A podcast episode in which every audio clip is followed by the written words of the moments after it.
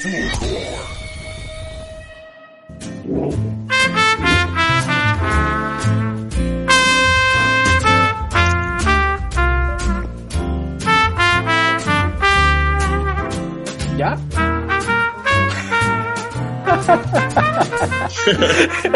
Partimos. buena, buena, buena, buena, buena.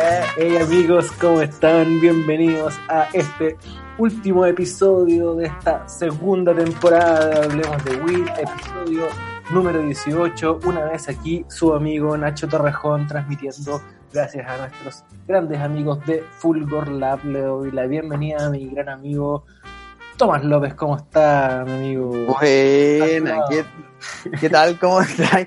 Menos fracturado ahora. Sí, Menos fracturado. sí, ¿qué tal? ¿Cómo están? Estoy ahora con eh, 17 pernos, pero mejor. 17 pernos y dos placas, pero mejor. ¿17 pernos fumados? Ojalá, weón, ojalá. 17 pu- pernos puestos entre brazo y muñeca.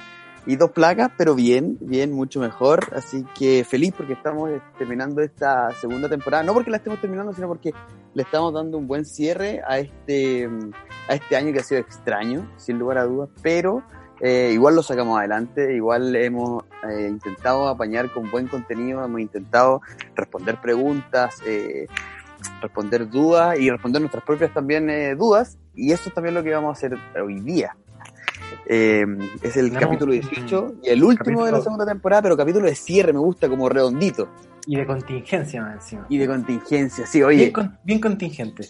bien constitucional. Ah, no, contingente. Oye, mira, cáchate, cáchate, que que te contar que estoy aperado. Aperado. Full aperado. Solo buenas vibras. Oye, fui a votar el otro día con mi polera y mi lápiz azul. Espectacular, espectacular. ¿Y Así ¿Ganaste que- o perdiste? Gané, po, hombre. gané, gané y espero que todos los que nos estén escuchando también hayan ganado porque, bueno, también vamos a hablar de eso un poco. Eh, un cambio importante para nosotros y esperemos poder como capitalizarlo de alguna manera. Exacto, este nuevo Chile que sea beneficioso para todos los usuarios del cannabis. Exacto, eso es lo que esperamos de verdad de todo corazón. Bueno, para eso hacemos esto también. Eh, era la idea desde un inicio y de alguna manera eh, nos sentimos como parte de esto y intentamos o queremos hacernos parte de igual en lo que venga.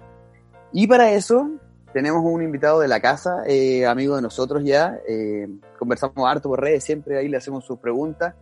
Y ya lo tuvimos una vez, ¿cierto? Pero ahora está nuevamente para resolver otras dudas. Está con nosotros Pablo Orellana.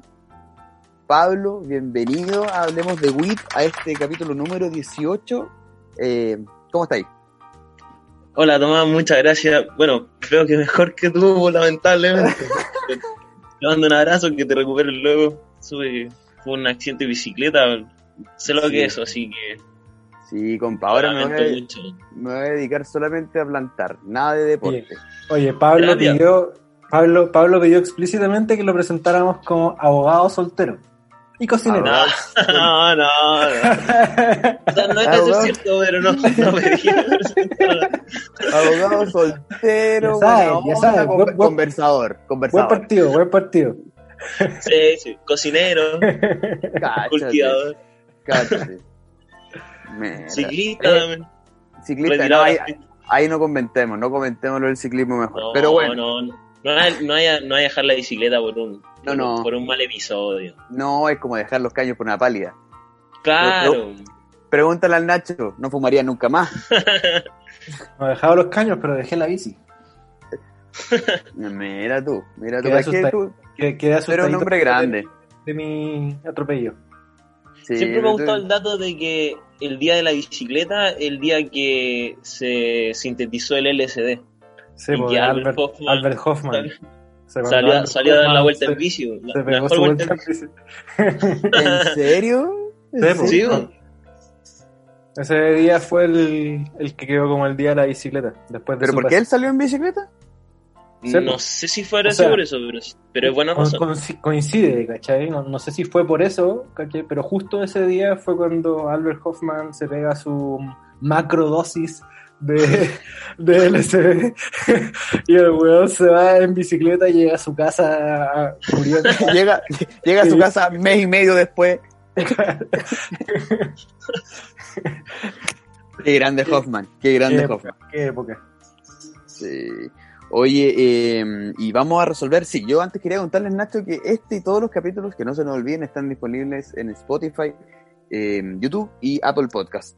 Especialmente Spotify y Apple Podcast, por si acaso, completitos. Así es que vamos a avanzar con este capítulo, último capítulo. Tenemos hartas dudas, Nacho, todavía eh, sobre lo que está pasando ahora. Este ha sido un año súper súper contingente y hay hartos cambios, o quizás van a haber cambios. Y, y para eso estamos con Pablo, pero antes queremos saber cómo estás tú, Pablo. Nos vimos la última vez hace como un año ya, ¿no? ¿Cuándo fue? Sí, fue más o menos un año. Fue justo comenzando la primera temporada, o sea, perdón, comenzando el- la segunda temporada, cacha. La Partimos con, con el primer capítulo de esta segunda temporada con Defensoría Canábica y ahora estamos con Pablo terminando la segunda temporada. Buena. Saludos a Ulises. Abrazo fraterno. Saludos, nuestro saludo a Ulises. Oye, Pablito, ¿cómo estáis, Pablo? ¿Tú ¿En, qué- en- en qué estáis? Perdón. Eso. Iba a preguntar lo mismo, aprovechando que mencionamos Defensoría Canábica. Bueno, siempre en Defensoría Canábica, como digo, con Ulises, eh, amigo, compañero. Y entre otras cosas, proyectos personales me han invitado a participar de una ONG con la cual estamos constituyendo. Yo aporto desde el área legal, que se llama Descriminaliza Naturaleza. Eh, digamos que es la versión sudamericana de la ONG que se constituyó en Auckland y ellos comenzaron un movimiento de descriminalizar el uso de, de sustancias enteógenas. Entre otros, eh, eh, bueno, la verdad siempre con mi proyecto personal de, de que se acaben los presos por, por el uso de, de sustancias y descriminaliza la naturaleza me, me llegó súper oportuno. Eh, trabajando desde la casa, ambientado ya a lo que es esta pandemia tan extraña, estar, no sé, estar en, no sé si es tanto el estar encerrado, pero me, me, me, me- molesta mucho el tema de ver un estado policial siempre que hay que, hay pacos y, y milicos, sobre todo con el arma empuñada todo el día, que no podáis salir en la noche, no podéis ir al cerro, pero eso, cultivando siempre, aprovechando la temporada y estudiando harto. Es- espero de verdad en estas. Yo veo, veo con esperanza lo que está pasando y espero poder aportar, aunque sea un grano de arena, en que, en que tengamos una sociedad donde podamos vivir tranquilos, tranquilos, que valga la pena vivir en un país tan bonito naturalmente como Chile, porque hasta, hasta hoy las personas dejan harto que desear, hay harto egoísmo. Oye, Pablito, ¿y cómo ha sido este proceso más laboralmente hablando como, como abogado? eh, de adaptarse a esto de, tener que ir a hablar con un juez por Zoom, o defender a alguien por Zoom. ¿Cómo ha sido todo ese proceso? Ah, ¿Qué, qué tan distinto? ¿Más difícil? ¿Más fácil? ¿Cómo lo has visto tú? ha sido bien extraño porque, por un lado, hemos podido llegar a, a más, digamos, a otras latitudes de Chile. Eh, ten- tenemos audiencias que antes no podíamos tomar por el tema de que no podíamos ir presencialmente. Entonces ahora son con Zoom. Y también que sea todo por Zoom implica que la carpeta que estaba física, que antes el fiscal te la pasaba dos segundos antes de la audiencia, ahora te la tienen que mandar por correo y ya la tienen, no tienen la excusa de que el, se van a demorar un mes más en mandártela digital. Pero también eh, es difícil, es difícil, digamos, argumentar o tratar de convencer a un sistema muy conservador eh, por Zoom. O sea, claro, hay herramientas como por ejemplo ahora puedo compartir desde la pantalla lo- los documentos, leerlo y que el juez lo vea. Pero no sé, e- e- es, muy raro, es muy raro. Yo no, lo que más me gustaba de ser abogado defensor era como el show, el, la- el- el teatro de llegar a la audiencia y pero ahora puedo hacer audiencias con buzo, también es, es bien bueno. Una por otra. Sí, sí. Ha, ha sido raro, pero equilibrado. Como que se han sabido suplir ciertas cosas, pero, por ejemplo, para juicios orales, yo me niego rotundamente a tomar un juicio oral donde se decía al final si estáis condenados te vais para la casa, eh, por Zoom, porque va directamente en perjuicio de la defensa, de la retórica, del convencimiento, Mm. de la cebolla que voy a explicar. Pierdes poder un poco. Absolutamente. O sea, desde que te falle internet hasta que cualquier cosa eh, como que puede influir, en verdad. Sí, por ejemplo, la otra vez estaba en una audiencia eh, mm, de una causa muy complicada. Bueno, nunca es fácil, pero por fin logré como agarrar un ritmo donde tenía el fiscal entre las cuerdas, en, en mi, en mi opinión, en mi opinión. Pero em- logré agarrar ese como, esa como línea argumental donde ya te vais por un tubo y se cortó el zoom. Oh, y tuvimos que reconectar y después fue como, y, y ahí el juez perdió el hilo y dijo, ya, entonces eh, no me dejó terminar y falló con lo que ya había antes de que empezara, entonces se invisibilizó mi argumento y, y era, un- creo, de nuevo, era un buen argumento. wow. Ya, igual tiene, tiene sus contras. eh. Caleta, por ejemplo, no puedo hablar, muchas veces no puedo hablar en privado con, con las personas defendidas, porque está en el Zoom, entonces te, te habilitan una, una sala de espera, pero Mm, No es lo mismo. no, No, no, lo podí- no le podía hablar a, a la oreja. Claro, claro.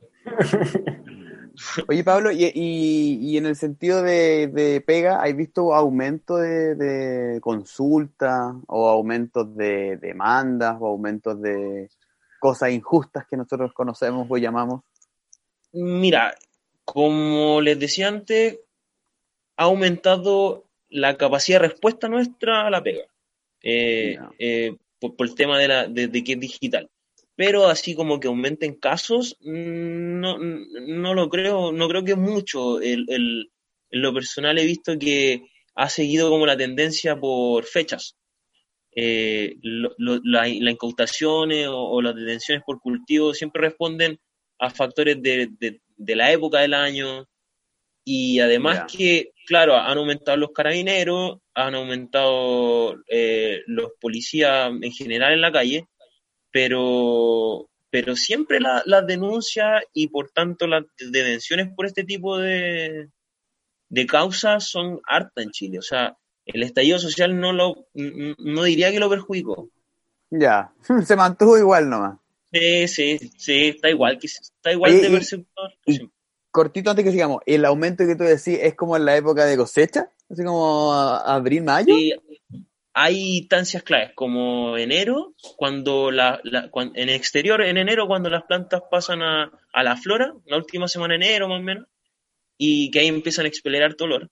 Por lo mismo las denuncias. Y marzo, abril, cuando están, abril, mayo, cuando están cosechando. Septiembre, época de siembras, también es, es harto lo que, lo que se ve en denuncias, sobre todo para el norte. Ya, ya, uh, brigio eso. Pero las detenciones aumentaron cuando iniciaron el sistema de denuncia eh, Anónima. por. Y, y más canales de denuncia. Si al final la de- aumentaron la- las detenciones porque aumentaron las denuncias. Y aumentaron las denuncias porque ahora es más fácil denunciar. Claro. Yo lo peor es que encuentro muy mula la, la denuncia que dicen los, los pacos siempre, que no, es que entraron a robar al lado y nosotros miramos y nos encontramos con las plantas. ¿Qué es esa mentira, weón? Basta con esa mentira. Sí, O, o no sé, que hay una transeúnte de sexo femenino, de género femenino, que denunció lo siguiente y te habla un paco, entre comillas, o sea, de- con sus palabras, como bien robotizado. bueno. Bueno, Oye, en ¿cómo, fin. cómo es, cómo es que se llama cuando hay un, un delito en el momento? Flagrante. Flagrante. Quería consultar, el otro día escuché que, eh, que se avisten las plantas, de afuera, de adentro, de donde sea, eh, no constituye un delito flagrante. ¿Qué tanto es así o no? Claro, la flagrancia es un estado, o sea, es un estado de la realidad donde es evidente, eso significa la flagrancia, que es evidente que, es, que está pasando algo. Ajá. En Entonces, este caso, un delito. Claro, tiene que ser, en la ley está como indicio de, de que se está cometiendo un delito en el, en el presente, se va a cometer en el futuro inmediato o se acaba de cometer en el pasado inmediato. O sea, es evidente que aquí ronda un delito, un indicio objetivo. Entonces, y en el caso de una planta, no, ¿por qué eso eh, sería un delito evidente? porque bueno, la Corte Suprema varias veces ya ha dicho, y tribunales de inferiores, incluso la Fiscalía, que solo percibir que hay una planta de cannabis no es un indicio objetivo evidente de que se va a cometer, se está cometiendo o se ha cometido un delito. ¿Por qué? Porque tener plantas en la misma ley soporta una versión que es legítima, que es que sea para consumo personal. Entonces, eh, por ejemplo, también la Corte Suprema, para eh, legitimar detenciones o controles en la vía pública, eh, dice que no solo tener o sea, no solo tener el cogollo o la especie vegetal o la materia vegetal en el auto es indicio objetivo de delito, pero sí cuando está acompañado de una pesa, o hace poco un juez me dijo, un juez de primera instancia me dijo que un moledor era un indicio objetivo. Yo le dije, pero si eso es un artefacto para consumir, no para disolver y vender. Dijo, no, no, es que, bueno, en fin, pero Pero es por eso, es porque. ignorancia. sí, y además de ignorancia es la, la maña de, de, tratar mm. de acomodarla. Mm. Claro, claro. Oye, y en este caso, por ejemplo, algo así vendría siendo lo que sucedió con el caso de la hija de Ana María Gasmuri. Como Claro, porque lo que pasa es que ahí, por lo yo, yo lo he visto por lo de la prensa nomás, pero el delito, la flagrancia de que se está cometiendo un delito adentro de tu casa, el indicio objetivo, eh, que la ley da como ejemplo que haya un grito de auxilio desde dentro de la casa, o que por ejemplo un, un, Paco estuviera persiguiéndote eh, a ti como ladrón y entraste a una casa, entonces como él venía persiguiéndote, puede entrar a la casa, porque, porque estaba ejerciendo la prevención del delito. Pero lo que pasó con la hija de Ana María Bamuri fue que llegaron por una supuesta denuncia anónima, entiendo, eh, y la, la, hija de la propietaria en ese momento le dio la autorización voluntaria. Entonces no necesitaban indicio y no lo necesitaron para que lo habilitara a entrar o para que lo habilitara a detenerla.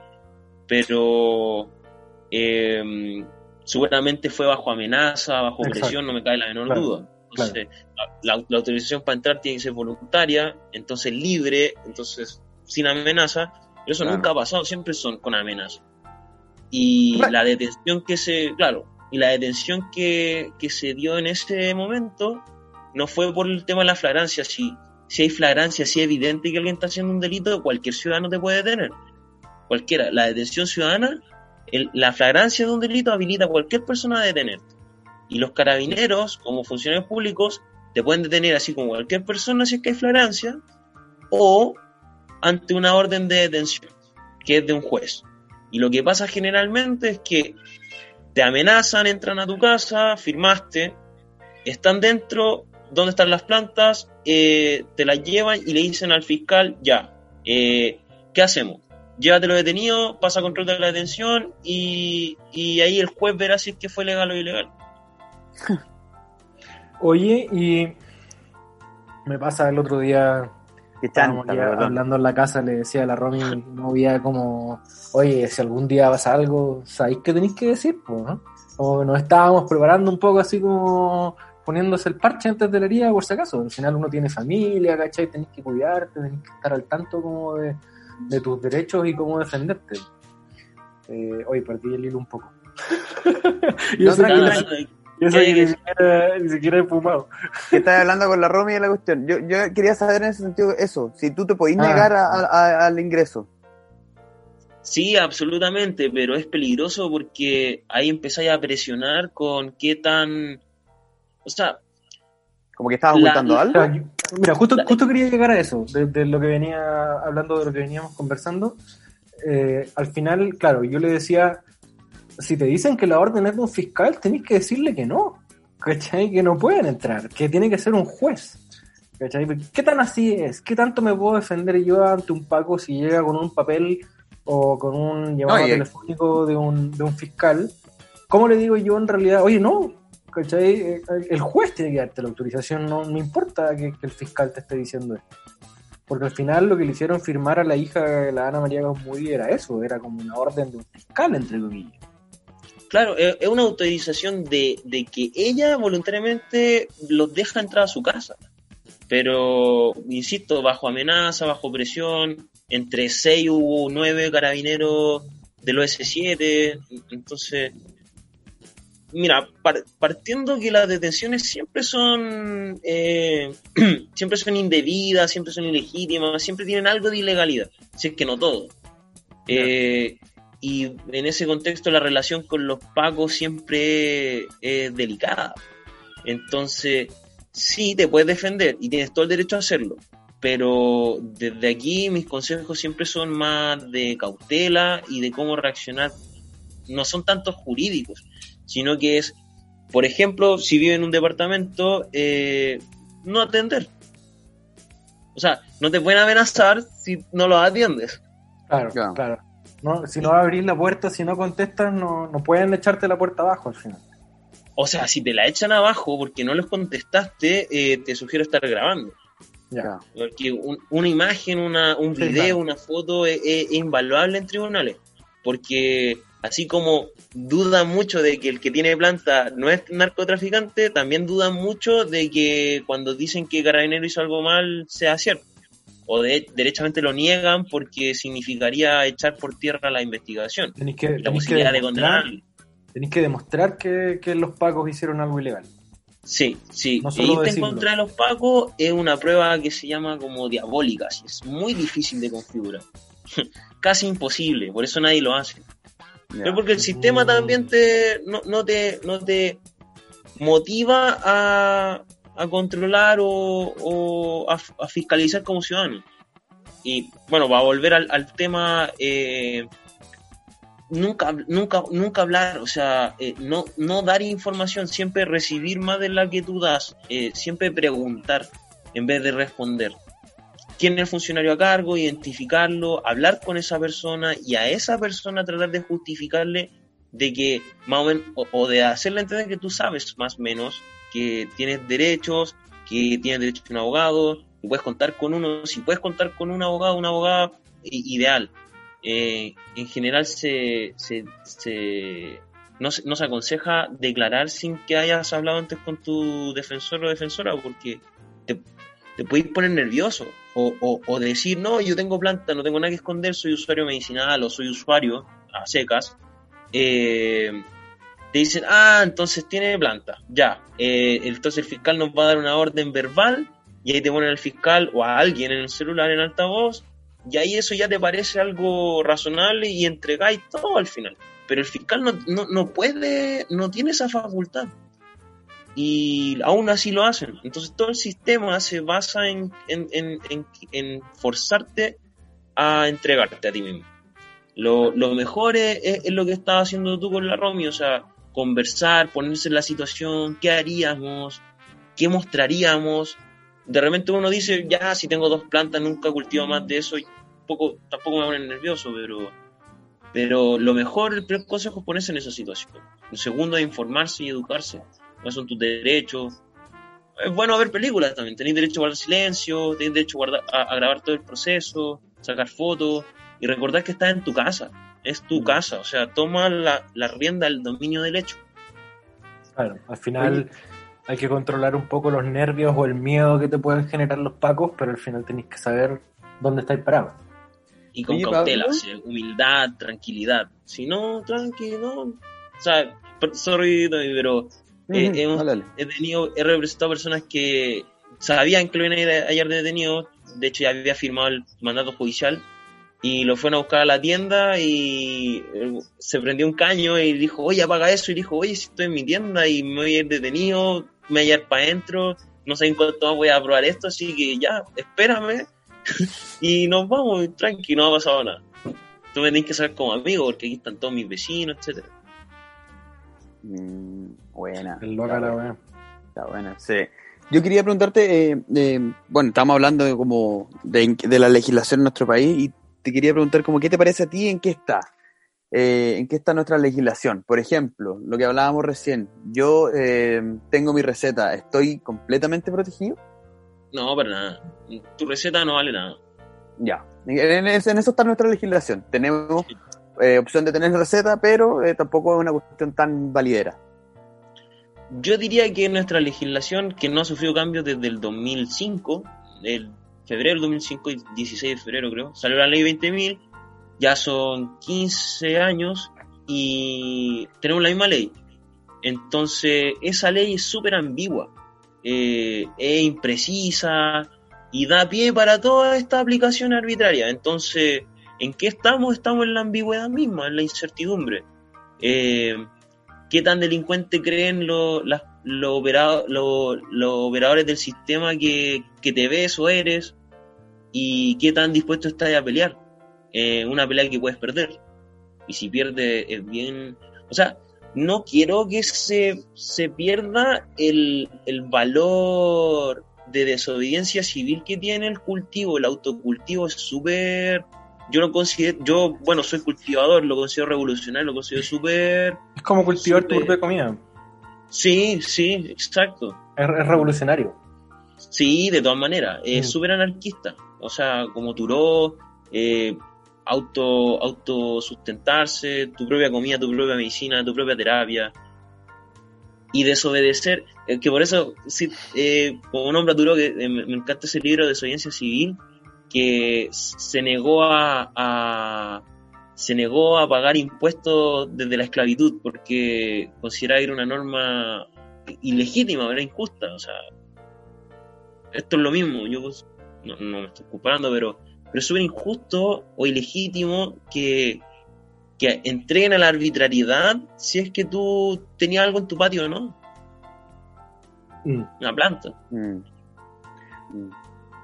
Oye, y al día de hoy, bueno, no, Ley 20.000 no ha sufrido modificaciones, pero sí han habido iniciativas en paralelo como para tratar de hacer modificaciones tanto a favor como en contra.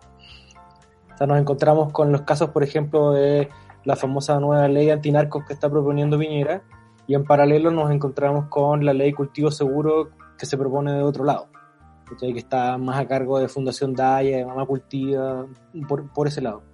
Eh, ¿Cómo veis tú esto compitiendo ahí? ¿Qué, cómo veis estos, estos dos proyectos? Yo, sé que ya en la interna pelamos un poquito acerca de ambos y, me gustaría un poco como contarle con esa honestidad a, nuestros amigos y amigas y amigues eh, sobre qué tan bueno o qué tan malo son ambas cosas.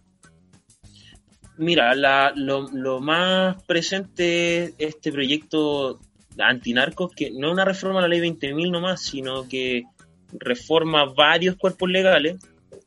Eh, Por eso está la indicación constitucional. Claro, está la Comisión de Constitución, Legislación y Justicia. y Justicia. y se le han hecho indicaciones, pero la verdad, seguí, seguí bien de cerca el proceso. Como las discusiones, nunca, nunca había hecho ese ejercicio, fue interesante y, por ejemplo, eh, estaban hablando del artículo del microtráfico que le entrega herramienta al juez, buena, mala, pero el día de hoy eh, las pequeñas el porte en pequeñas cantidades en la vía pública es delito de microtráfico.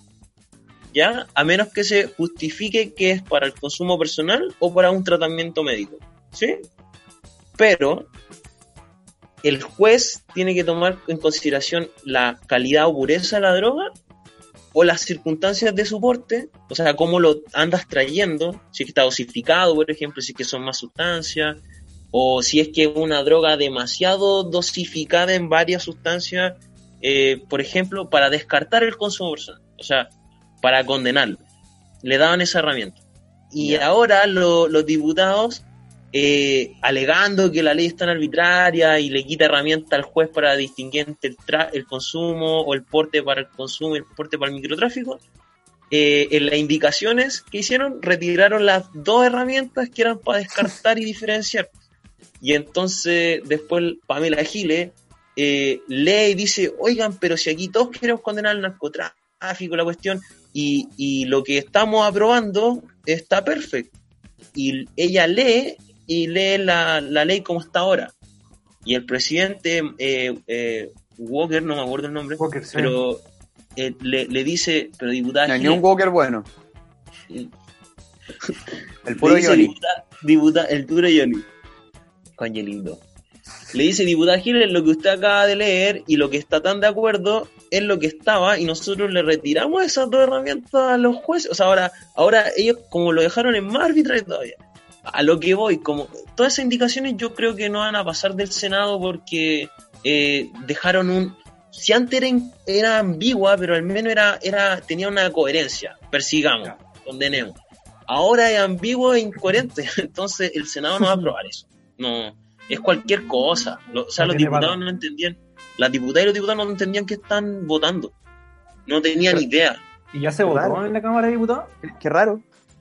Sí, ya se, se votaron las indicaciones, llegaron hasta la, hasta la norma del cultivo y de ahí se suspendió y quedó como para otra sesión y de ahí se debería despachar al Senado, pero yo creo que ya está casi lista. Y como te digo, va a irse al Senado y no creo que se apruebe el tema de la indicación en cuanto al consumo, porque son cualquier cosa. Y sí se van a aprobar las indicaciones para favorecer este sistema de presiones que les hablaba, porque quieren ingresar que lo que te incauten se pueda vender. Los bienes muebles y muebles que te incauten se puedan vender al principio de la investigación. Y si al final no te echaste la culpa para que se terminara, se terminara el, antes el proceso y, te declararon absuelto, o sea, inocente, después de todo eso, y se equivocan y ya vendieron tus bienes, te dicen, disculpa, ahí está la plata, eh, cóbralo a través de tribunales. eso quieren integrar y eso yo creo que sí va a quedar, el, la venta temprana de, lo incautado. Ya. Por ejemplo. Pero, o sea, es que te presionan con entrar a la casa, te presionan con quitarte los bienes y venderlos, y, y, la gente que cultiva generalmente de estatus sociales muy bajos, o sea, le van a quitar el, el auto que tiene para, para trabajar y, transportarse, porque los pacos van a decir que eso es un, un bien que vino del narcotráfico. Ah, pero esa es, la, esa es, como la razón, como que los bienes que, que te pueden quitar son supuestamente como mal habidos. Claro, y, quiere, y quieren desarticular al narco eh, eh, retirándole su poder adquisitivo y su imperio. Ni que, o sea, pero dos dedos de frente, los narcos no son tontos. Estoy seguro que no hay ninguno que tenga un auto a su nombre, ni sus casas a su nombre, ni, o sea... No, y en, Brasil pasó algo así, hicieron eso. Y, y adivina quién administra los bienes mientras los venden. ¿Quién? Los pagos. es, lo, mismo que están proponiendo acá, que, el decomiso se lo quede los pagos. Ya, o sea, el gato cuidando la carnicería. De la, de la droga y que, y que la administración de los bienes, mientras los venden, o sea, que tengan todo, y a que además los pacos hagan el análisis eh, químico, el protocolo de análisis químico. Pero ¿dónde está Bombo Fica haciendo un chiste de esta weá ahora? Por favor, lo, necesito. lo necesito. Lo adivina qué pasó, los narcotraficantes que le logran quitar como los laboratorios o, los galpones para hacer su dosificación, fueron a donde el Paco que administraba los bienes y lo, lo, mojaron, pues si, chucha, si estamos en Chile, ¿cómo no va a pasar eso? Mm. No, hasta hace poco creíamos que lo que el Paco era la institución más confiable y nunca corrupción, porque supuestamente no aceptaban plata en la calle, pero claro, si estaban mojados, estaban mojados de la oficina, pues, Estaban robando toda la weá, Estaban robando por dentro y como que ya estaban llenos, ya no quiero, no, coima, yo ya no quiero más, estoy listo, mucha coima. ¿Cómo justifico esto? Claro, no puedo dar más dinero. Claro, no, a mí, me gustan los coimas legales, decían los pagos acá. Claro. Oye. y la ley cultivo seguro. la ley cultivo seguro, sí, ahí, ahí quería llegar. Me carga ese nombre porque de cultivo seguro no tiene nada y la ley cultivo seguro es una vergüenza, en mi opinión, es una vergüenza como legislativa porque no, o sea, si tienes esa oportunidad de presentar un proyecto de ley, creo que es una oportunidad invaluable y, y, para que tu proyecto de ley sea con incoherencias, con imprecisiones y que además sean tres artículos, lo que hizo la ley cultivo seguro, lo que pretende hacer es bueno, ya lo hizo, eh, el, tema de legitimar o, o aminorar el peligro o la relevancia penal de los fármacos en base a cannabis. Ajá.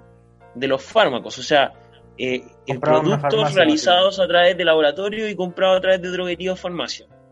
Eh, eso es lo que se cambió a la lista 2, que es con- popularmente conocida, pero en verdad el, el, el- el inciso segundo del artículo primero de la ley 20.000, que son la- las sustancias, las drogas, pero que tienen eh, propiedades aprovechables terapéuticamente. Que- la-. Claro, claro, claro. Que, que tienen algún nivel de seguridad y eficacia. Y además que en la receta médica emitida por un doctor con ciertas características, el diagnóstico, etcétera, va a ser permiso, va a constituir permiso suficiente para la justificación que te pide el, el artículo octavo, el, de la el del cultivo ilegal. Ya. Pero lo que introduce esa norma, si es que es aprobada, eh, sería que el cultivo de especies vegetales, como la cannabis y otras, sigue siendo ilegal. Sigue siendo ilegal. El tema es que si tú tienes una receta médica, etcétera, etcétera, te es suficiente para justificar que, que es para tu consumo personal, o incluso ellos intentaron más que fuera para el permiso eh, como el del SAC, pero el permiso para tener un cultivo, pero para fines medicinales, con un doctor. O sea, seguimos con el paternalismo, seguimos con una perspectiva de permisos subsidiarios del Estado y no desde una perspectiva de, de, de derechos humanos, de que la autonomía y la voluntad, o sea, ¿por qué, ¿por qué tengo que inventar una condición? Sé que, sé que hay muchas personas que ocupan el cannabis con fines medicinales, pero son un, porcentaje muy minoritario a las que son perseguidas por el sistema que cultivan con fines personales. Entonces, creo que es como, no sé, tapar el sol con un dedo. No, no, no me gusta para nada. O sea, es- eh, eh, eh, es un avance, pero de alguna manera igual es como que te permite solamente, no te está, no, no, como hay una Claro, permisividad solamente si es que me traía esto para acá, yo te voy a dejar, pero en verdad no, no todos pueden acá en este país. Es, un avance peligroso- para un seg- segmento de usuarios. Que Claro, lamentablemente es la minoría de los y usuarios. que te va a dar mayor peso en tribunales, pero aún así vaya a tener que ir a tribunales. Mm. O sea, y, y- y también igual, eh, ¿cómo se llama esto? Eh, puta, se me olvidó una palabra. Pero eh, permite que solamente los que podamos pagar una consulta médica, eh, que en este momento yo decir, si bien no es caro, eh, podría decir que no, es- no es apto para todo mundo. ¿Cachai? No todo mu- mundo tiene un pa, voy 25 lucas para pagar eh, una consulta médica eh, sabiendo cómo están las cosas. Entonces, de alguna manera, igual también deja que algunos nomás puedan acceder a esto, ¿cachai? No, no, es súper, eh, puta, no puedo acordarme la palabra. ¿Selectivo? Súper selectivo, súper selectivo, ¿cachai? Sí. Súper selectivo, eh, muy prejuicioso. Eh, muy de, de, weón, de privilegio No, ya- también, de nuevo, final- como todo. Sí, porque al final es lo que dice Pablo, es como, loco, estamos en el 2020, ya estamos a dos meses del, do- del 21 y, y estamos persiguiendo una ley para que nos den permiso con una Claro. receta. Claro. ¿Dónde, eso están mis ser de- como- ¿Dónde están mis derechos? Es como, loco, si la ley ya lo dice, Mm. ya lo dice, ¿cachai? ya dice que el cultivo personal y próximo en el tiempo no es ilegal. Mm. Claro, el, o sea el- que el la- proyecto la ley- es como súper pequeño entonces. Es, sí, es, es- es pequeño. Es una manera educada de, de nombrarlo. Pero es, es- aparte que, aparte que, que la, la, la, la ley, la ley cultivo seguro está durmiendo, se presentó el 2017 A eso, y, a eso voy, ¿cachai? Y está durmiendo el 2018 y no tiene urgencia. En cambio, la de eh, antinarcos tiene suma urgencia, que significa que hasta- desde el momento en que estén de acuerdo con todas las indicaciones, Este tienen 90 15, días. 15 días para Ah, despacharse. 15. El poder de la 15 pauta. o- o- o sea, al tiro, al tiro. La persecución, la represión. Bueno, to- toda, toda la, la, la, la iniciativa pero de ley que se dieron en el estallido y El el, último último año de, de Piñera ha sido aumentar la represión al final. Sí, pues, No, más plata para los pagos, pero cuando hablamos de más control de la sociedad civil, sobre las Mm. policías, sobre los diputados, sobre, sobre los fiscales. y- A ver, los fiscales son los que se, se creen jueces y, y, Mm. y- y permiten que ingresen los pagos sabiendo que no, que no, es, no, es, no es correcto. Mm.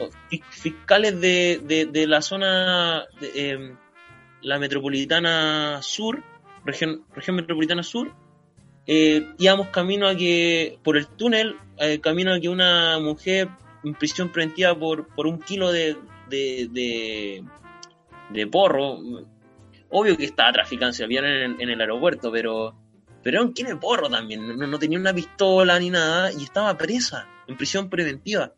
Y, íbamos camino a que declarara para que le reconocieran que aportó, entonces tuviera menor pena y así pudiera salir en libertad. Y íbamos conversando con este tipejo, que ni siquiera era fiscal, era un ayudante fiscal, y me dice, ah, es que ese es el problema para la fiscalía norte o sur, no me acuerdo, pero seguramente piensan igual. Para nosotros la cannabis no es aprovechable con fines, o sea, no tiene, no tiene propiedades medicinales ni terapéuticas. Yo le Ya. dije, pero con todo respeto, pero eso no le incumbe a ustedes. Eso es, aparte que es, es de la, del área de la ciencia, eh, es Ah. o no es.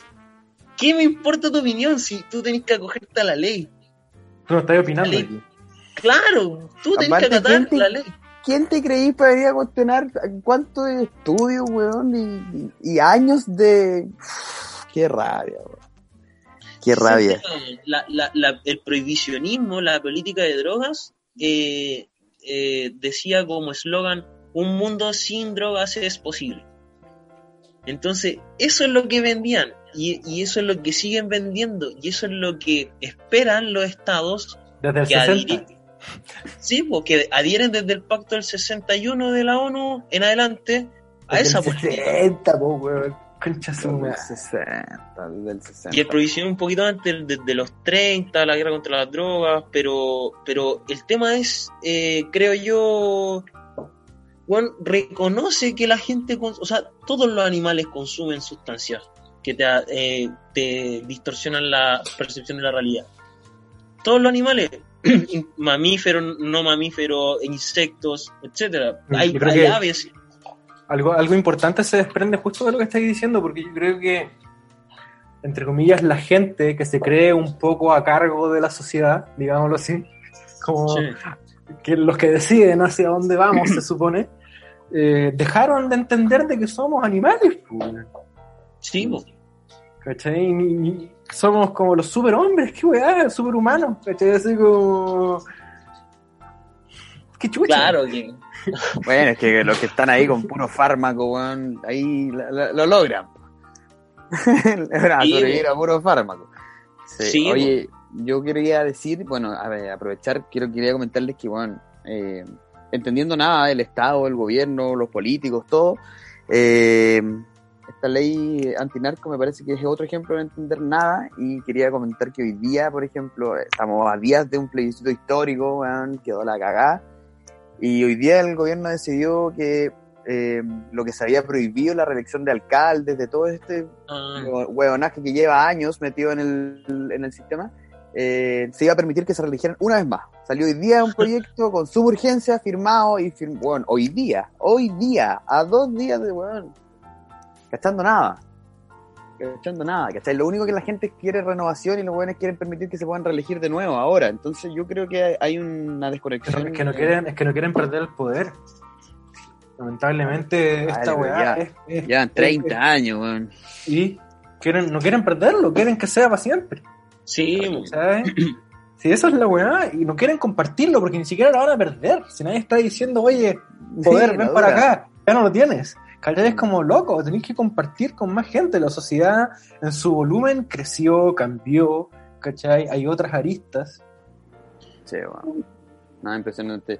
Oye, y hablando de eso, eh, de lo que pasó hace pocos días, de, de este cambio, eh, ¿cómo lo veis tú, Pablo? ¿Veis que veis ventanas que, que se pueden abrir con el triunfo de la prueba? Eh, para mí el triunfo de la prueba es más o menos como anecdótico, eh, porque después, por ejemplo, no, no creo que pase, pero si se si no se aprueba por los dos tercios el- en el plebiscito de salida, quedamos con la misma constitución que tenemos ahora. Y, y además que me voy de Chile, Eh. weón. Y, No, y puede que puede que en Chile tenga una mala costumbre de que en lo que está en el papel tampoco se, se respeta en la realidad. Entonces, esto que estamos haciendo, lo que estamos hablando justo ahora. Claro, de, de chaquetear, de, de, de, de, de fiscalizar o de cuestionar y criticar a las autoridades, eso fue lo que provocó el que tuviéramos un plebiscito, pero seguimos siendo muy sometidos como sociedad. O sea, Mm. yo creo que en la medida que sostengamos esta actitud activa eh, y, y- y- e incipiente de, de- de control sobre las instituciones, puede que se abran ventanitas de progreso en Chile, de, de progreso hacia respeto a derechos fundamentales, a libertades personales, eh, pero no veo por qué no vaya a ser así. Aunque Claro, al final se vienen dos años muy intensos que al final no, no se puede bajar la guardia. Claro, o sea, la fuerza laboral creo que es la que tiene que ponerse, dar cara, eh, Mm. porque los estudiantes, por ejemplo, fueron, la y los estudiantes fueron los que detonaron, igual que en la Revolución Pingüina, ahora la detonaron el movimiento. Y quienes tuvieron que forzar por el plebiscito creo que fue, fue nuestra generación o, o- nuestra, nuestro rango etario. Me caí. Pero eso no se puede, no se puede perder, no, no, no, no puede quedar en eso, no. Tenemos que, esto es, eh, yo lo veo como algo que tiene que ser permanente. Parte de nuestra idiosincrasia tiene que ser este, esta actitud cívica. Mm. Claro, una democracia apruebo, rechazo. que se ha escuchado harto el último tiempo. Mm. Que no, Por que ejemplo, no sea ir a votar cuatro años por un presidente. Claro. Y, y si ponte, ponte hay una nueva constitución y, y la aprueban, el plebiscito salida, se reforma, se hace una nueva, y a los 10 años no nos gusta. Bueno, la cambiamos de nuevo. Si, si, eso, si, eso- si eso es, si es, es Mm. hasta que tengamos una carta magna o una constitución que nos represente la sociedad que somos hoy. Mm. Eh, cuando Pero los países cambian, po. Claro, pues si van evolucionando, o sea, van evolucionando las sociedades, eh, las familias, las comunidades, ¿cómo no va a cambiar un país? Y en 30 años yo creo que algo vaya a cambiar. Sí, de todas maneras. De todas maneras. Bueno, al final, el otro día escuchaba, estoy escuchando mucho el- hace un- por lo menos un año ya, el, el podcast de Mirko Macari con Ah, Alberto Mayol y Darío Quiroga en La Cosa Nostra.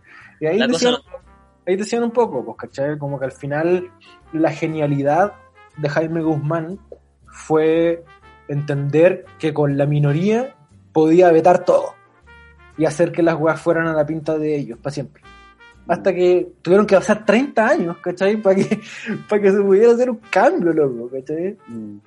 Igual era una weá muy cómoda para toda la élite política, weón. Yo creo que es. Obvio, obvio, obvio que era muy cómodo para toda la élite política, estamos claros que la, la concertación no hizo nada por cambiar las weas, estamos claros, ¿cachai? Pero al final, aunque lo intentaras, si no tenías la cagada con todos los metros quemados, tampoco.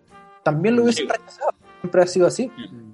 ¿cachai? Sí, llegar la, pasar. pre- tuvo que llegar la presión asquerosa, así ya, ya, weón. Y más encima, y, y así todo, con esa presión, igual firmaron una wea súper trucha y chanchullo. Hacia el final, el acuerdo, eh, el acuerdo, eh, no, la- hay mucha gente que no, que no, no está. Bueno, Hay, hay una teoría ahora que dice que en el día del acuerdo, eh, yo voy a mantenerlo en teoría porque escuché que es teoría, pero me suena bastante posible. Eh, llega el señor Desbordes, hoy ministro de Defensa, en ese momento diputado, Mario Desbordes, el amiguito de la prueba que se hizo pasar, ok. Eh, y él fue el que avisó, dicen, de que si no se firmaba el acuerdo, podía haber golpe de Estado ese mismo día en la noche.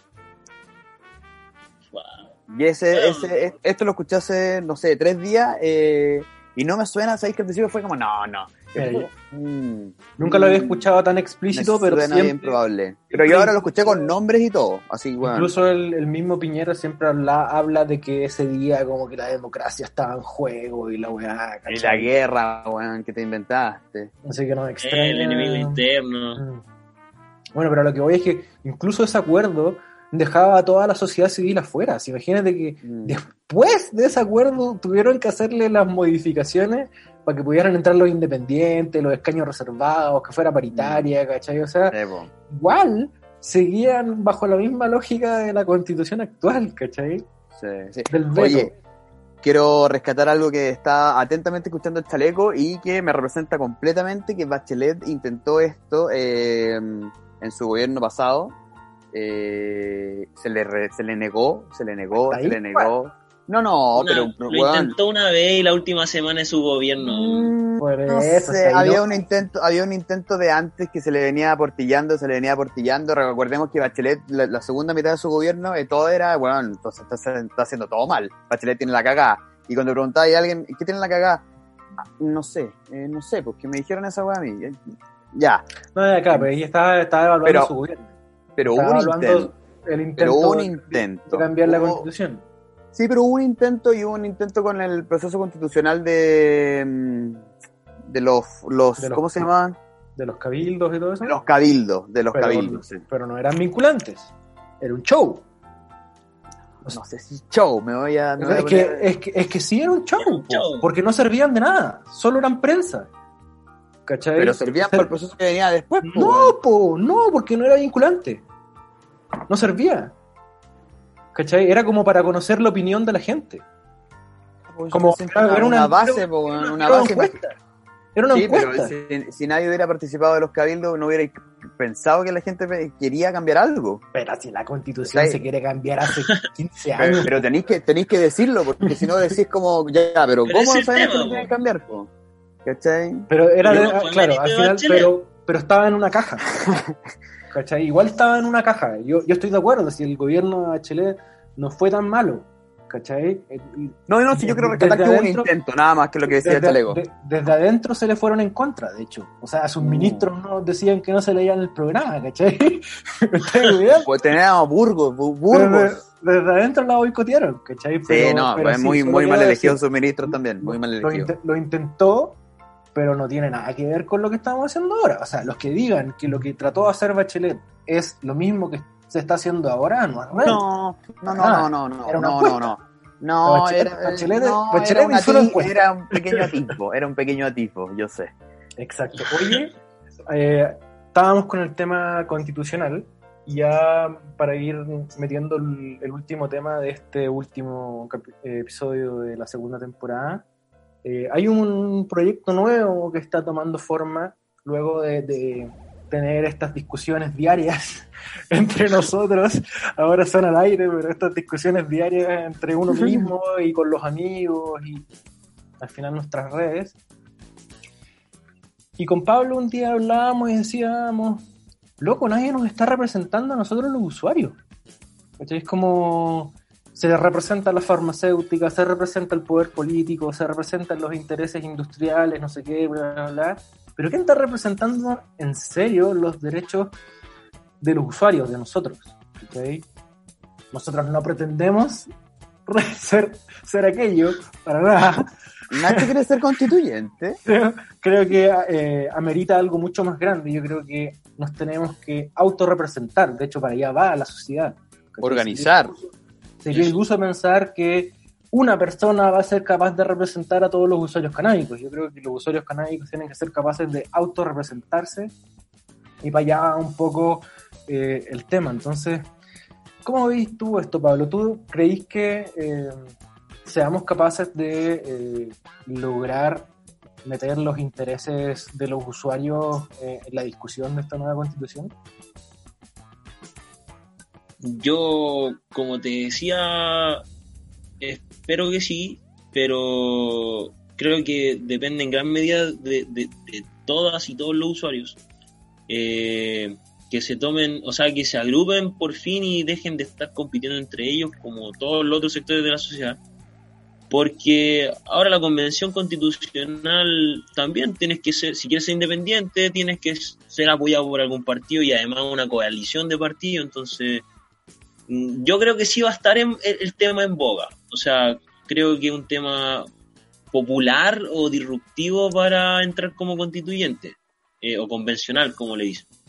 Em, pero eh, yo creo más en la organización social que, que como en la clase política, sobre todo para los temas que me interesan, que este es uno que me interesa bastante. Entonces, creo que Sí, sí, pero, pero hay harto trabajo y, y desde los más interesados, de las personas que realmente están interesadas, o sea, no alguien que a- a- agarre el tema porque es popular, porque es popular. Claro, Mm. es popular. ¿no? Oye, eh, yo creo que nosotros eh, vamos a levantar aquí un, una bandera y el que se quiera sumar eh, debería poder sumarse. Hay, yo creo que es momento como de dejar egos. Yo, en verdad lo que decís tú, siento que entre fundaciones, entre bueno, programas canábicos, etcétera, hay una competencia. Así, bueno, yo quiero ser, yo quiero representar, yo quiero... Yo, yo, yo, voy a ser bien carapalta y de hecho ya, ya lo vamos a mencionar, el, el proyecto en el cual estamos trabajando y, me interesa mucho mencionarlo, que ojalá toda la gente que nos esté escuchando se quieran sumar pero. Oh, fuck, weón, estoy demasiado cansado y se me va el a la mierda, concha su madre, weón. No, que vaya, vaya vamos a levantar la bandera y tú dijiste que vaya a ser carepalo, va a decir. Iba a decir ah, algo mala, Eso, que yo creo que hay un grupo empresarial o comercial, bla, bla, bla, que se ha beneficiado desde el inicio y, también se ha beneficiado, pero también fueron los primeros como en empujar los cambios, que viene siendo toda la parte comercial legal hoy en día del cannabis, que son los grow shops, la parafernalia. Mm. Al final ellos fueron muy importantes y, y siguen siendo muy importantes para eh, empujar lo que significa el autocultivo. al final, claro, para, presionar. Sin ellos el autocultivo no existe, ¿cachai? Pero también se han quedado hasta ahí como cómodos, ¿cachai? Es como porque ¿para qué van a hacer más también? Yo voy a ir a tocar la puerta y decir, ya, vamos, vamos, Yo creo que es importante, ¿cachai? Es como todos tienen que participar en esto. Todos tenemos, todos. Porque al final todos son usuarios. Por más que participes de, de esto a nivel comercial o no, todos somos usuarios de canales. Cultives o no cultives, ¿cachai? Todos los que están relacionados a esto de repente se fuman un pitito o una vapiada, o un chocolatito, ¿cachai? Entonces, mm. Mm. tienen la obligación, yo creo que tienen la obligación de participar y ayudar en este proceso. Sí, yo el otro, el otro día escuchaba a un caballero, no me acuerdo, no era, no era conocido, era, pero tampoco era un, un, caballero que estaba opinando el tema, y decía que, claro, ellos para el, para el plebiscito de, del 88, 89, pues sí, no, eh, decía que habían votado felices y toda la cuestión, pero que una vez que había ganado el no, se habían quedado con eso, se habían quedado con la alegría y como ya, dale, mm. confiemos en nuestros representantes de hasta ahora. Y decía mm. algo que se había dado cuenta 30 años después de que ese fue el peor error. De ganar y entregarle la toma, pelea por mí. Lo bueno al final, nadie pelea por ti, cada uno pelea por su, se rasca con sus propias uñas, ¿cachai? Entonces, siento que es súper importante en este momento eh, mantenerse ahí, ¿cachai? No dejar esto en manos de otros. Exacto. Sí, de todas maneras, de todas maneras. Eh, también creo que es una obligación, o sea, es como un deber, no sé, es como un deber moral, si al final lo que hemos hecho eh, cada una de las personas que quiere ganarse un espacio para trabajar o vivir tranquilo en, torno al cannabis, que es parte de su cultura. Eh, por ejemplo, ustedes, por ejemplo, Ulises conmigo en Defensoría Canábica o, en Fundación Eleusis o, o, en Discriminación Naturaleza, es como es rico tener un, lugar de donde poder ser y que nadie se espante o sea un tema que, que esté fumando un caño o un bongazo, qué sé yo, eh, porque se produce, se produce en confianza, se produce, me, refiero en eficiencia.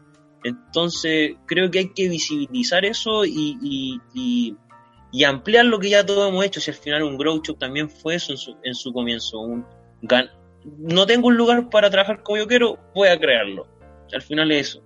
Y eso se tiene que expandir a cierto tipo de comunidades, no sé, a, productos comerciales en masa. Si al final somos un país que lo fundó el neoliberalismo, o sea, un país que la modernidad se fundó desde el neoliberalismo, somos la cuna del neoliberalismo.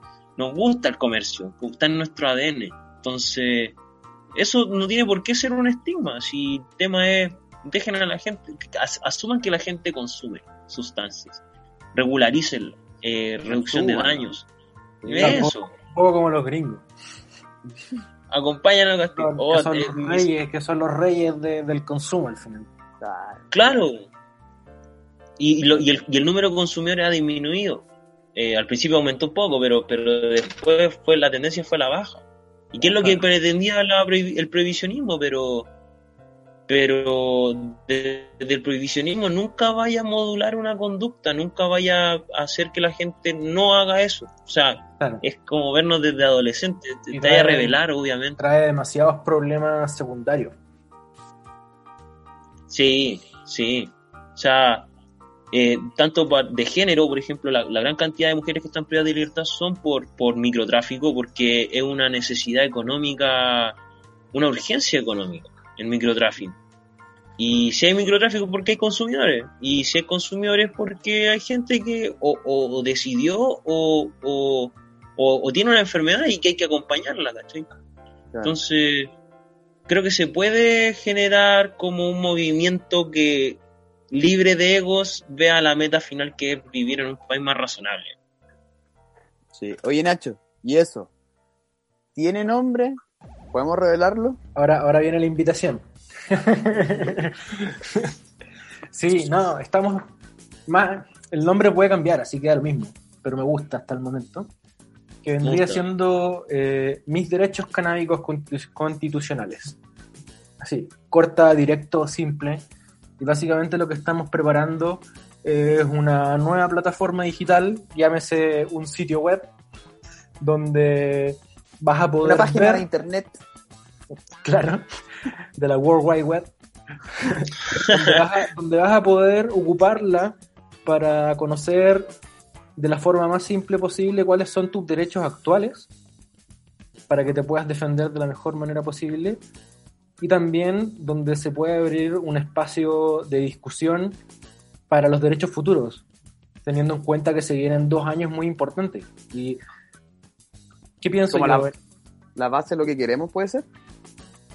Sí, sí, sí. Una discusión súper abierta donde todos tengan su espacio como para poder opinar, pero creo que es importante tener un espacio donde los constituyentes que estén a favor de la regulación de las drogas, o en este punto explícitamente el cannabis, tengan un espacio donde mirar, que sea público.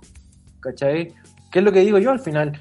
Que no sea necesario que tengan que hablar con una persona. ¿Cachai? Sí. Que no sea necesario que tengan que comunicarse con Pablo o con el Tommy o conmigo para entender qué es lo que está pasando, sino que sea un espacio abierto donde se pueda conocer qué es lo que pasa con el cannabis en Chile y cuáles son sus necesidades de, de nosotros, los usuarios. ¿cachai? Entonces, estamos trabajando en eso. Eh, todavía no lo van a ver al aire, pero mi intención es que, que sepan que estamos preparando esto, que lo estamos trabajando y que todos los que se interesen, en, que crean que puedan aportar de alguna manera, eh, bien, bienvenidos sean.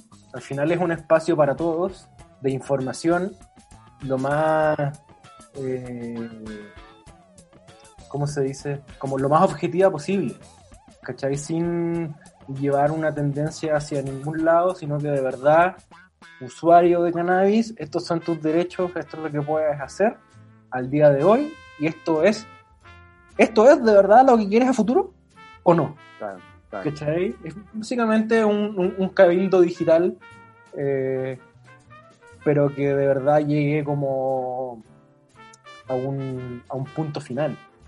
¿cachai? Pod- Podríamos hacer como, como cuando muestra la Teletón, así como, ¿cómo vamos? Y que, como que, qué es lo que queremos, nuestra meta. Claro, al final es un proyecto, es un proyecto que durante los dos años sí o sí va a ir mutando.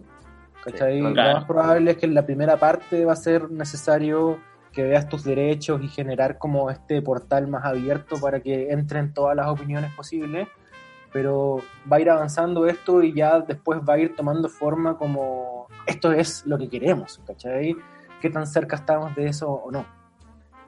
Lo encuentro súper, súper ultra bacán. Eh, quiero decirte a ti, Nacho, frente a todos. Ah, no, que estoy aquí, mira, me saqué el cabestrillo y ya puedo escribir para trabajar. Así es que full dispuesto, no, y quería decirle también a toda la gente que nos escuche que eh, la idea es hacer un lugar donde todos podamos juntarnos, pues esto siempre ha sido la idea de ser una comunidad. Eh, bueno, por lo mismo Pablo ya es de la casa, segunda vez que está con nosotros. Muchas eh, gracias. la Tercera vez. Tercera vez, la idea, ¿verdad? Cuarta vez incluso, no sé, como varias veces ya. Creo que cuarta. Sí, una Cuarta, con claro. Ernesto, dos Ex. con Ulises. ¿Verdad? Exacto. Claro. No, y la idea siempre ha sido construir comunidad, entonces como es la oportunidad para que nos podamos juntar y conversar y compartir eh, eh, información y siempre pensamos que eh, la gente como que ya sabe todo, pero en verdad hay hartas cosas que todo el mundo siempre quiere saber y está preguntando. Y para eso, Nacho, para ir cerrando ya este capítulo, eh, vamos a quedar con hartas cosas pendientes para, el próximo año en este cierre de temporada, pero tengo, te hice un cambio, te voy a sorprender. A ver. Pues no, no le tengo preguntas rápidas a Pablo, pero le tengo verdadero y falso. No. ¿Cómo lo, cómo lo encontráis? Me siempre nos están preguntando. Excelente para Pablo, sobre todo. Siempre nos están preguntando, oye, van a, y quiero saber toda la cuestión. Entonces, hay hartas preguntas que nos hace la gente y que son medias básicas, pueden pensarse a veces, pero eh, se necesitan responder también. Entonces, Sí, de hecho, le- ¿puedo, puedo ¿puedo dar- hacer una, ¿puedo hacer una acotación antes? Sí, a ver, por favor. Para que nos alineemos que no me gustan las, la palabra como preguntas básicas. Ah, En general, en general, como porque creo que no nada es básico. Puede Sí, ser verdad. inicial, puede ser inicial, ¿cachai? Como de des- desconocimiento, pero siento que la palabra llevarlo al básico como que lo lleva al simple y no es simple. Claro, no es simple, Es no, no, no es, es, Es común difícil, quizás, ¿cachai? es más común quizás, claro. Eso, pero- es, una, es una pregunta común que se repite mucho. Pero, por Ah. ejemplo, la palabra simple está medio estigmatizada. Eh, algo simple no es algo sencillo de entender. Algo simple es que no está, está compuesto por pocos elementos. Exacto. Que, por ejemplo, el contrario de algo complejo. Una, una playa es compleja porque está compuesta de varios granos de arena, por decir un ejemplo burdo. Pero no por simple es sencillo, ni básico. Exacto. Algo puede ser muy simple de pocos elementos, pero muy complejo en su trama. Mm, Valga Profundo. la aclaración, vale la aclaración. Y así mismo entonces vamos a hacer preguntas Eso. comunes que nos están haciendo verdadero, Pablo, verdadero y falso. Esto nos han preguntado, yo recibí esta pregunta ayer. ¿Verdadero y falso? ¿Puedo tener un máximo de 10 plantas para cultivar? Falso. No hay ningún número en la ley. Falso. No hay número ni, ni, ni- no hay número máximo de tener plantas en. No hay en- número mínimo ni máximo. Perfecto. Eso está, es, es un mito urbano de siempre. Sí, por, por supuesto que eh, a mayor riesgo de que mayor planta mayor riesgo, pero Claro.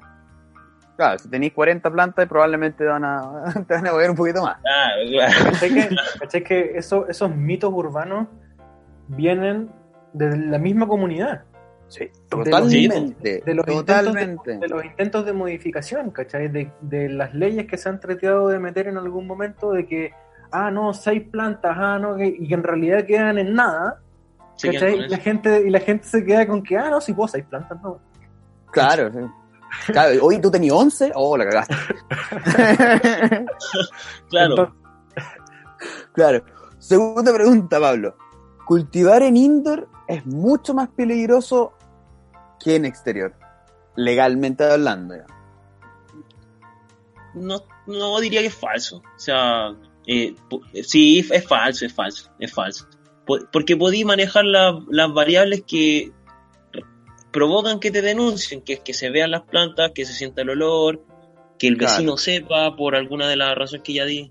Pero no tiene absolutamente nada que ver con la complejidad de lo que donde yo estoy cultivando, eh, que, que sea yo más o menos culpable.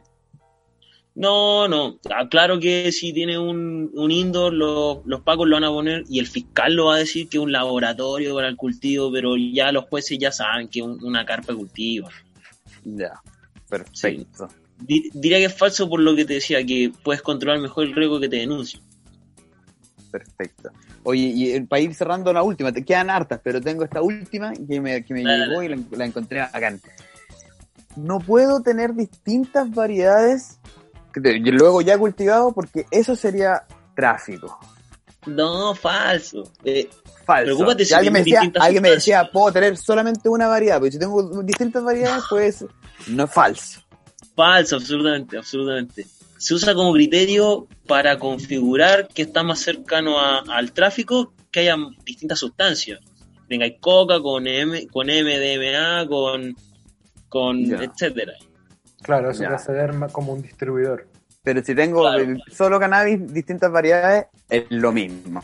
Es que lo mismo. no- es que no tienen ni idea que son distintas variedades de. Sí, no tiene idea. Si le- van a pasarle el, el- el- el- la prueba de campo y les va a salir positivo, es decir, es cannabis. pero no tienen idea. La, la Corte Claro. Suprema veces habla de cannabis índica y sativa como si fueran lo mismo, o, o, o de repente meter, no sé, nadie Por meter sabe. alguna nomás, por meter alguna. Sí, sí, sí. Buena, buena. Oye, quiero, quiero, quiero una última pregunta para que le dejemos el número par. Tírate cuatro. ¿me tiro cuatro? Ya, espérate, voy a leer esto que está acá. Ya. No puedo.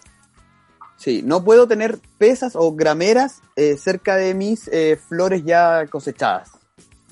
No puedo o debo, claro. Eh, ¿Eso sería verdadero? mm, es que tengo problemas con eso. Eh, Entra en la interpretación del juez. digamos que es verdadero por la por la como eh, por la, la costumbre que tienen en tribunales y, y, y, y lo, lo básico ahí, ahí sí yo creo que está bien usado lo básico que es el criterio de fiscales de los pacos de los jueces de las juezas eh, porque se ha estigmatizado la pesa, chucha. Yo tengo pesa y no soy un narcotraficante y realmente la uso para pa, pa, pa pesar eh, eh, la cocina, eh, la harina para hacer una pizza, como la uso para pesarme los cogollos y ver cuánto salen las plantas. Entonces, claro, es verdadero porque es un criterio en la balanza, la han estigmatizado en tribunales, pero, Oye, pero yo no vez- estoy de acuerdo con eso. Mm, Ya. Una vez un, un gobernador, no voy a decir de dónde, pero un gobernador me, nos dijo explícitamente que eh, etiquetaran las pesas para no tener problemas. Que le pusieran un sticker o algo que diga cocina, ¿cachai? No sé qué, como que diga dónde, a qué pertenece. No, Yo sigo, yo sigo esa recomendación. Sí, sí, bueno, está bien. como el, consejo, como el consejo ese de ponerle tu nombre, ruta, a las plantas, a Sí. las macetas. Ey, no, weón. Si al final arrancan las macetas, o sea, las plantas de la maceta, o, o- o si están, claro, si están tus Ah. papás y no estáis tú, yo he visto que se llevan a la mamá varias veces, entonces, ey, no, weón, pero, pero de que no resta. No creo que sume, pero tampoco resta. Si ya, te hace sentir más tranquilo, tenla con ruta. perfecto. Perfecto. ¿Te gustaban los verdaderos y falsos, Nacho? Te lo estoy preparando ese para la otra Me temporada. gustaron, me gustaron, me gustaron. Sí. Ah, bueno, me gustan sus juegos. Sí, Sí. aparte que así podemos poner a prueba a nuestros invitados.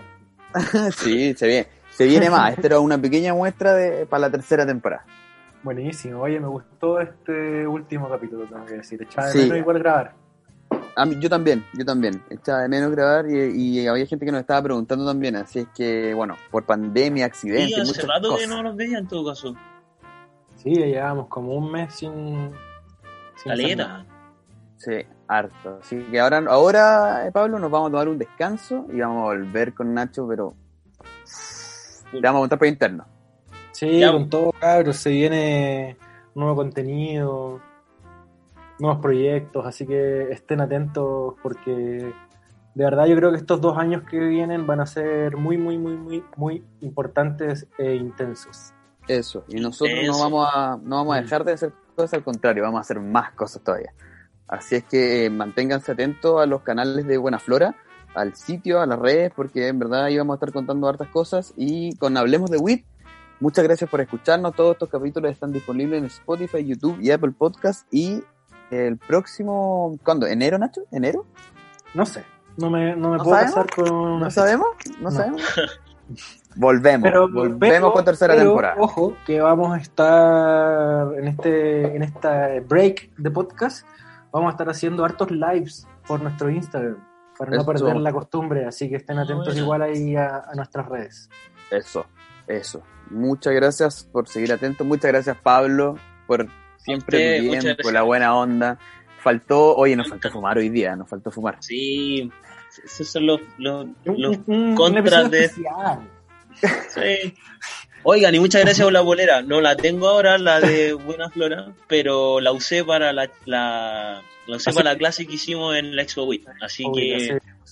Muchas gracias. muy Muchas agradecido, muy gracias. agradecido. Me encantó, está preciosa. Muchas Solo gracias. buenas vibras. Oye, Solo buenas vibras, eso. a despedir, darles las gracias a nuestros grandes amigos y apañadores de Fulgor Lab, eh, Francisco Chaleco López y nuestro gran Alan. Gracias por todo el apaño. Alan que- Bigote, que le han dado a este podcast desde el principio. Tengo que decir que fueron los primeros en, en creer en este proyecto eh, a un nivel más ya establecido. Así que de verdad, muchas gracias por todo el apaño y, y por llevar este podcast a todos nuestros amigues que nos escuchan. Eso. Muchas gracias, nada, chiquillos. Sí o sí nos vemos el otro año y Sí los que sí. nos sigan por Instagram pueden vernos también por ahí todo lo que estamos haciendo. Eso es. Seguimos con seguimiento. Ahí tenemos unas plantitas para que nos sigan viendo. Eso. Sí, Muchas gracias. yo la- Listo. Se acabó. Se acabó, Gracias, se acabó. Pablo. Vale, vale, Gracias, vale. Nos abrazo, vemos gracias. El otro Chau, año. Chau, chau, chau, chau, Chau, chau, chau, chau. Vamos a pagar, vamos a pagar, vamos a pagar.